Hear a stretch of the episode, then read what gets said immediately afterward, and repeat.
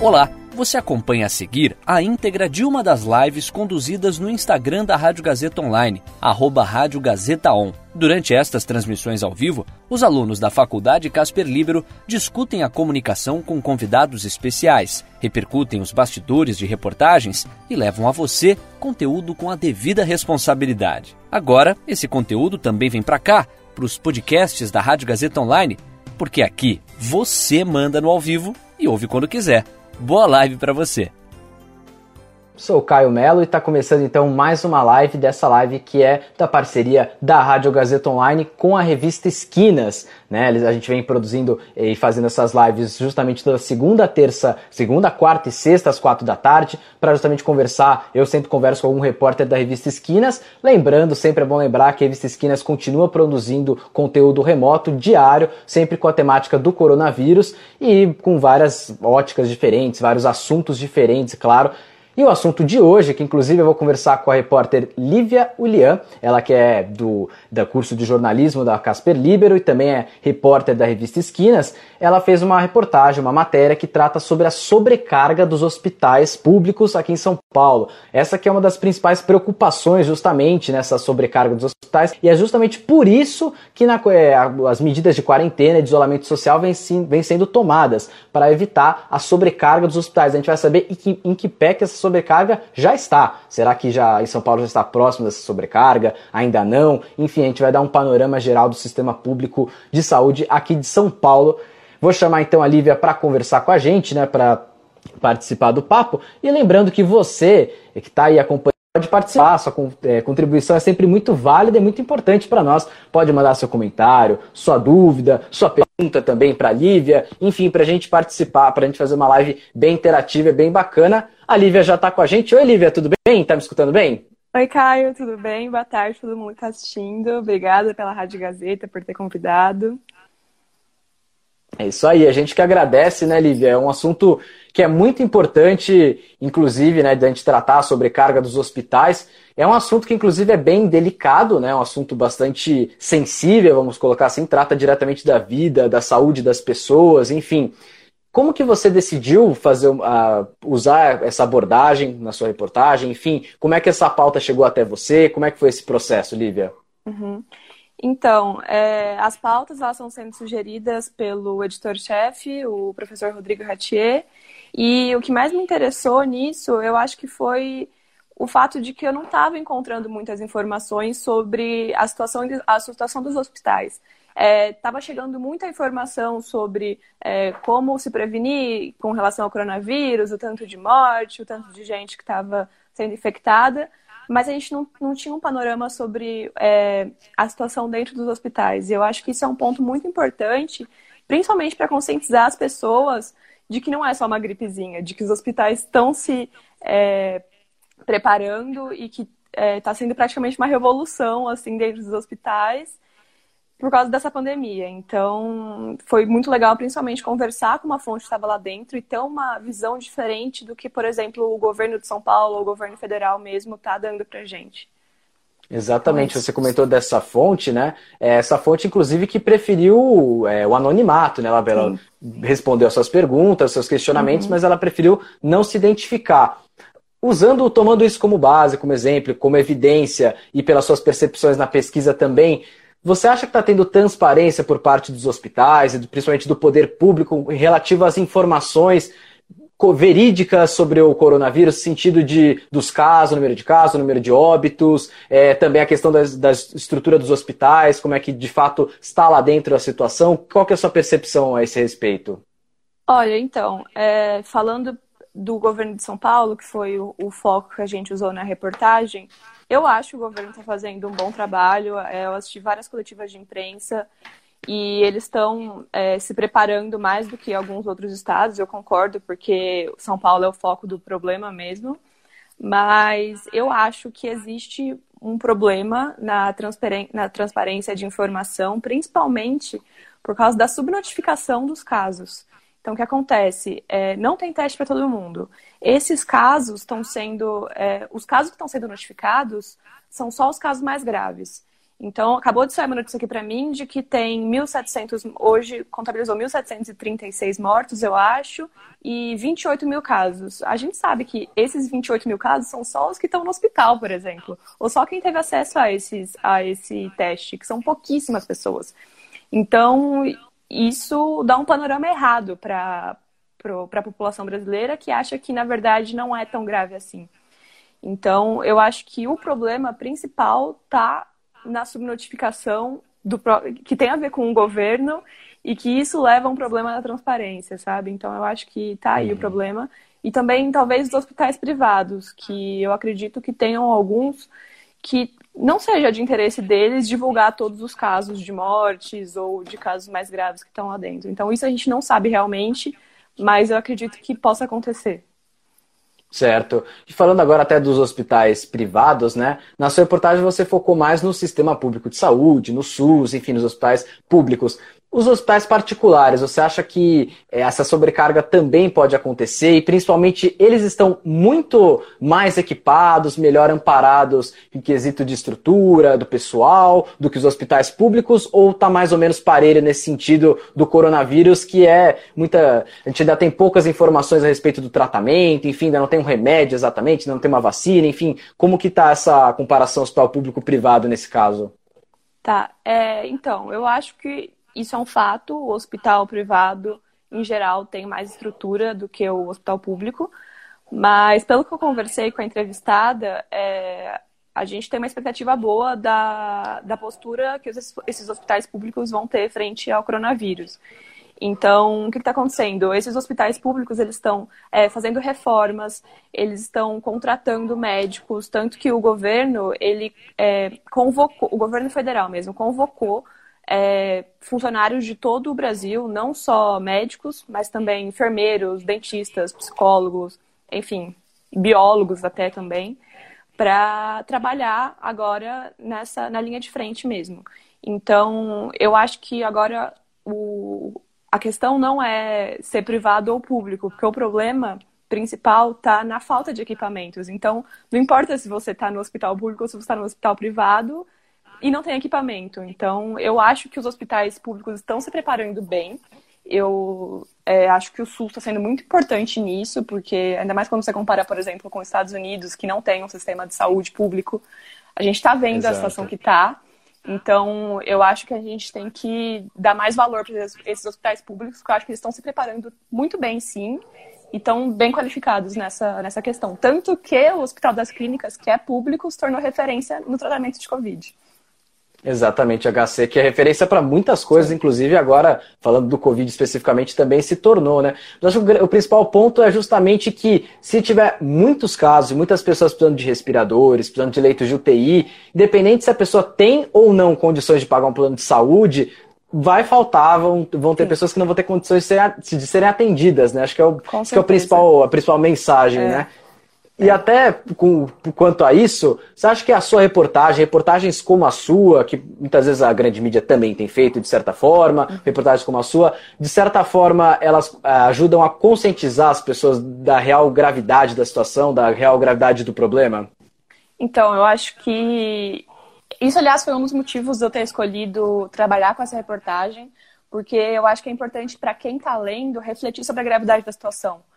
Então, ela vai te dar informações para que você pense, putz, eu acho que isso, na verdade, é uma situação muito séria que está acontecendo. Igual eu falei no começo, é, o sistema de saúde está se revolucionando inteiro para atender essa crise que está acontecendo aqui no Brasil. Então, é, eu acho que isso tem que ser levado em consideração. Os hospitais, tem hospitais sendo construídos. Então, é para todo mundo ver que realmente é uma coisa séria e que é, é, os funcionários de saúde se paralisaram, paralisaram a vida deles inteira para cuidar disso. Então, eu acho que é importante, sim. Eu acho que é uma forma de conscientizar quem não está levando tão a sério assim.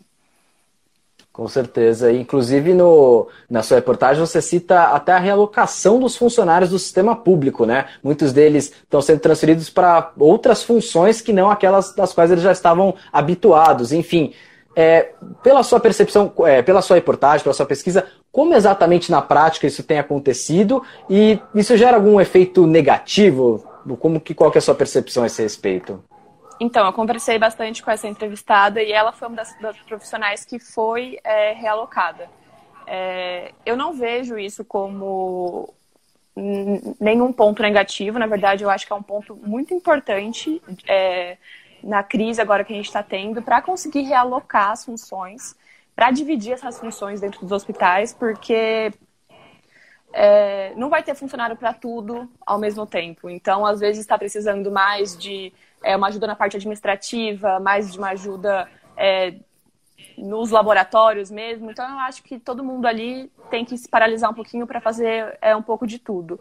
E os hospitais eles estão fornecendo treinamento, tanto de é, higiene básica, quanto aprender a manipular alguns instrumentos dentro dos é, das salas mesmo dos hospitais, até mesmo é, de atender telefone, foi o que ela me, me comentou comigo. Então, é, eles vão trabalhar com tudo para tentar diminuir essa sobrecarga e postergar o provável colapso do, do sistema de saúde.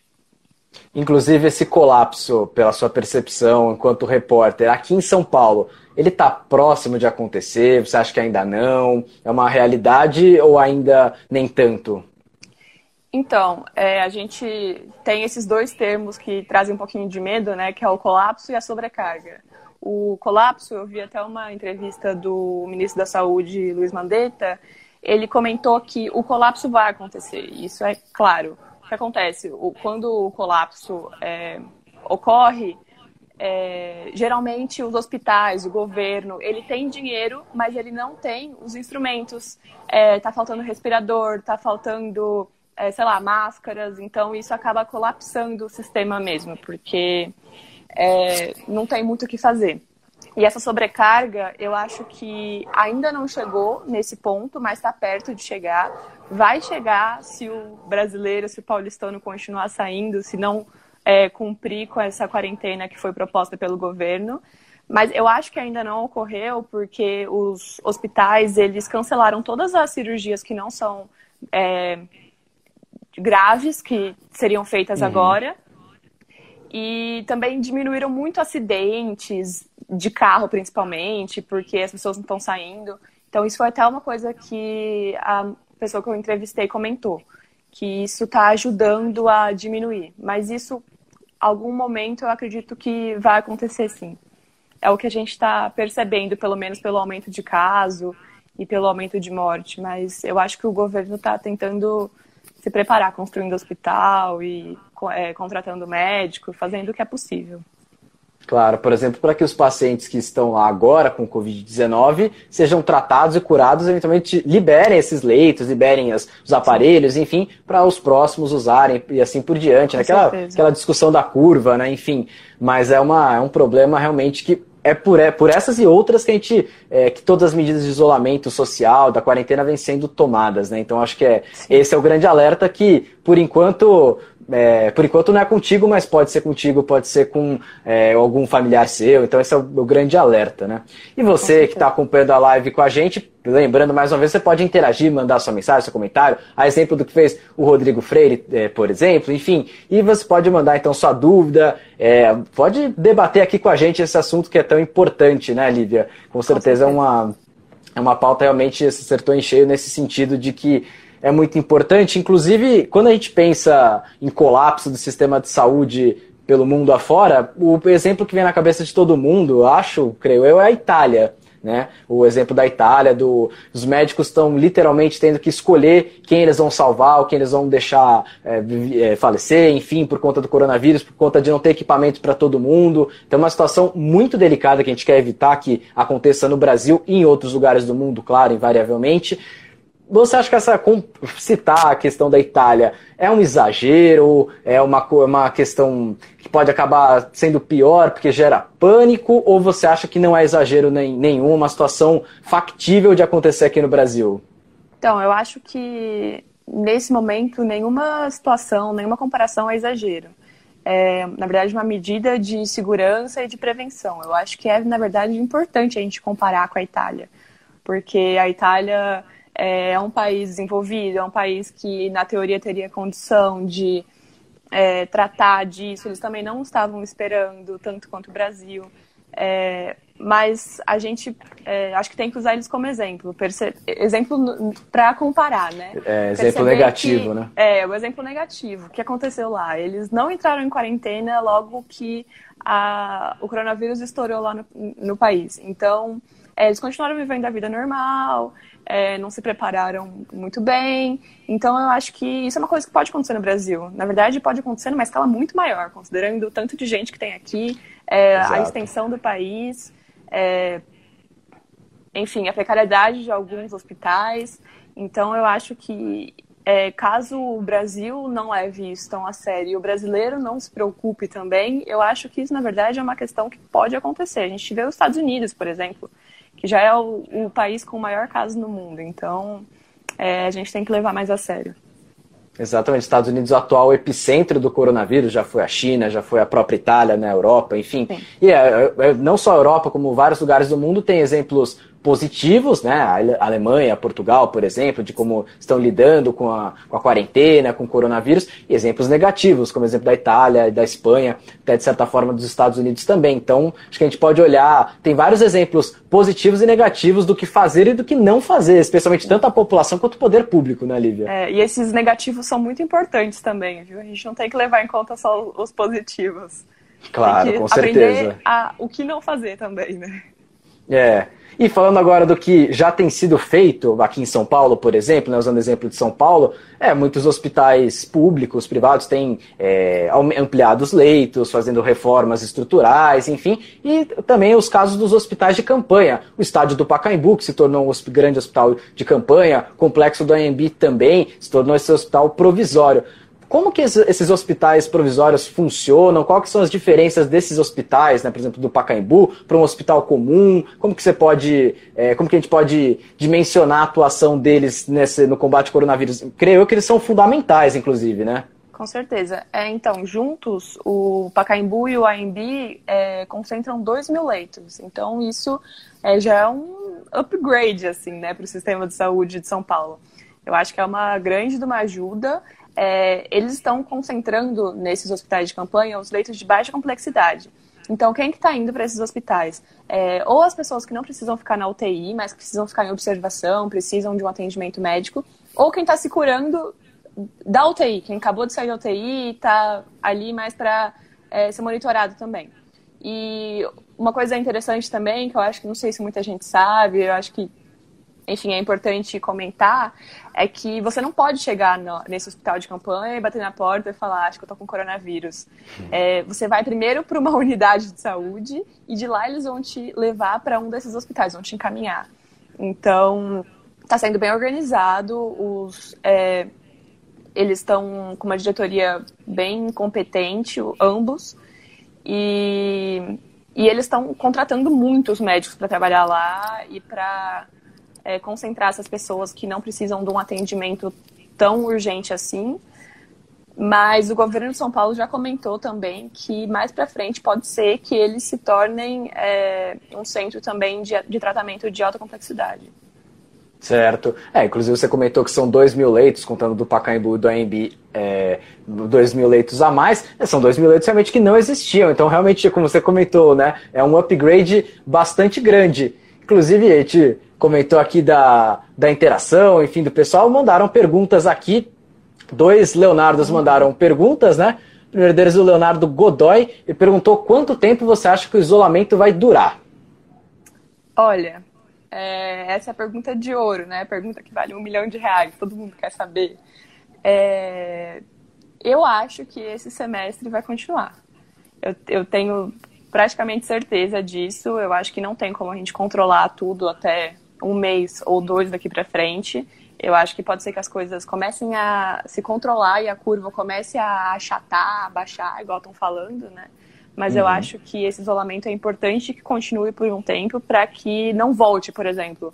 É, imagina claro. se é, diminuiu o número de casos e aí todo mundo sai para a rua e aí todo mundo pega de novo. Então, é, eu acho que é, é, um, é uma medida que vai continuar por um tempo, não sei te dizer quanto tempo, também queria saber. Mas é isso. É, com certeza, é o que está todo mundo tentando descobrir e vários apontamentos têm sido feitos, previsões, Sim. mas são só prognósticos, é, previsões vi, que. Enfim. Eu vi pesquisas, um fala que vai durar dois anos, o outro fala que vai durar dois Sim. meses. Então, tipo, são cálculos matemáticos que dependem muito de é, muitas informações, então eu acho que é, é uma questão bem difícil de ser respondida, assim. Claro. E a outra pergunta que mandaram aqui pra gente, do Leonardo Levati, ele pergunta se a saúde tende a ser a maior bandeira dos governos e das futuras disputas eleitorais. Esse ano, caso não mude o calendário eleitoral, inclusive por conta do coronavírus, temos eleições municipais em todo o Brasil. 2022, as eleições já no âmbito federal, enfim, presidente, governador, uhum. deputados, enfim. A saúde pode se tornar a principal bandeira, a principal plataforma política de campanha para o bem ou para o mal dos, dos políticos, na sua opinião, Lívia? Eu acho que sim. Eu acho que isso, é, na verdade, eu acho que muitos políticos estão é, tendo posturas pensando já no que na reeleição ou numa eleição. É, enfim, eu acho que isso vai sim refletir muito na eleição, tanto de prefeito quanto de governador e presidente. E eu acho que alguns, é, por exemplo, Dória está apostando em medidas bem diferentes do Bolsonaro. Isso é uma coisa que a gente está vendo na mídia agora. E eu acho que cada um está apostando ali para um lado, porque talvez tenham interesses parecidos no futuro.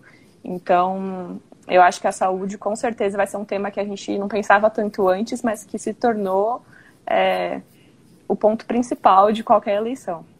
É, exatamente. Inclusive porque os governantes que, seja o presidente, os governadores, os prefeitos, eles estão sendo bem visados, eles estão bem expostos nesse sentido, né? Tanto para o bem como para o mal. Se, se, o Estado, a cidade, enfim, o país sair bem da situação, pode ser uma, um exemplo positivo, algo, um uso político positivo. Agora, quem não está no poder também pode se aproveitar de um deslize, de eventuais fatalidades situações caóticas para usar de plataforma contra os que agora estão já no governo e depois vão buscar reeleição, enfim com certeza também eu, eu, também aposto muito nessa na saúde sendo dominando os debates eleitorais aí esse ano 2022 também.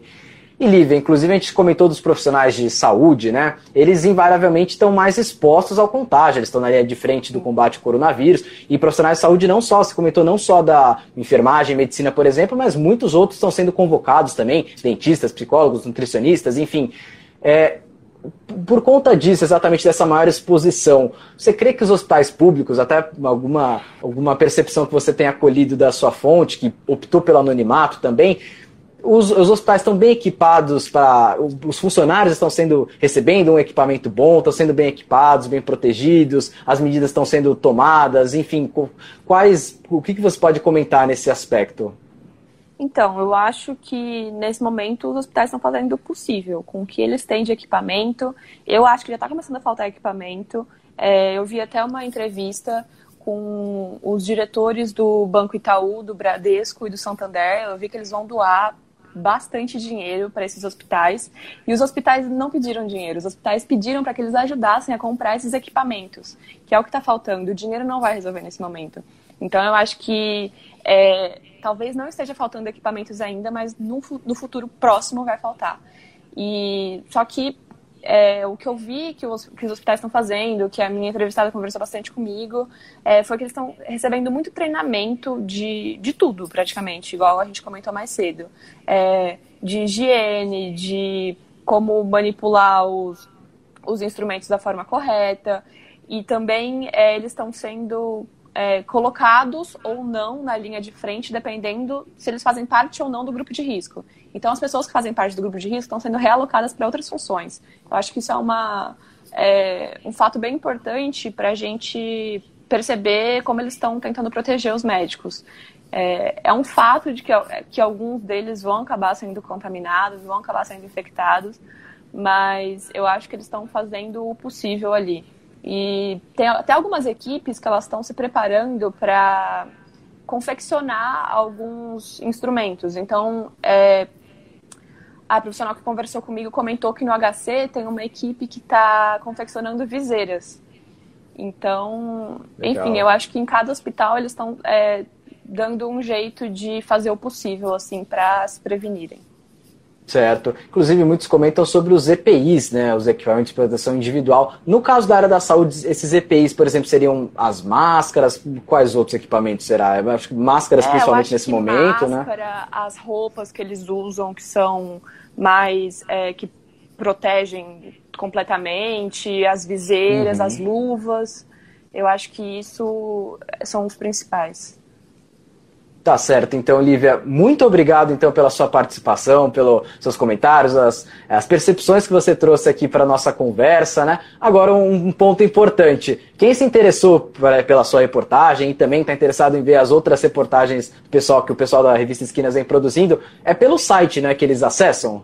Isso, é lá no revistaesquinas.casperlibero.edu.br. Todo dia a Esquinas está postando é, reportagens novas sobre assuntos, principalmente que não estão sendo muito reportados no resto da mídia. Então eu acho que está sendo bem legal, bem importante para todo mundo acessar.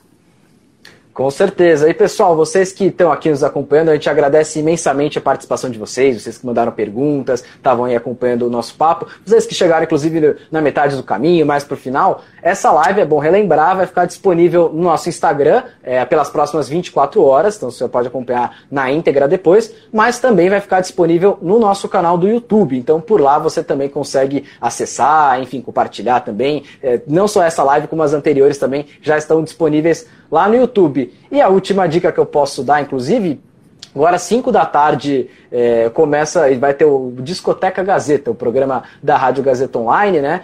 E que eles vão, você pode acompanhar pelo site radiogazetaonline.com.br ou então pelo nosso aplicativo, tá disponível no sistema Android, também sistema iOS. Hoje o Discoteca Gazeta vai fazer uma homenagem ao Moraes Moreira, que nos deixou, faleceu na última segunda-feira, enfim, um dos principais músicos brasileiros. E é uma perda enorme realmente para a música brasileira. E vai ser feita então essa homenagem para o Moraes Moreira. Daqui a pouquinho, então 5 da tarde, você pode acompanhar lá, então, como eu comentei, pelo site e pelo aplicativo.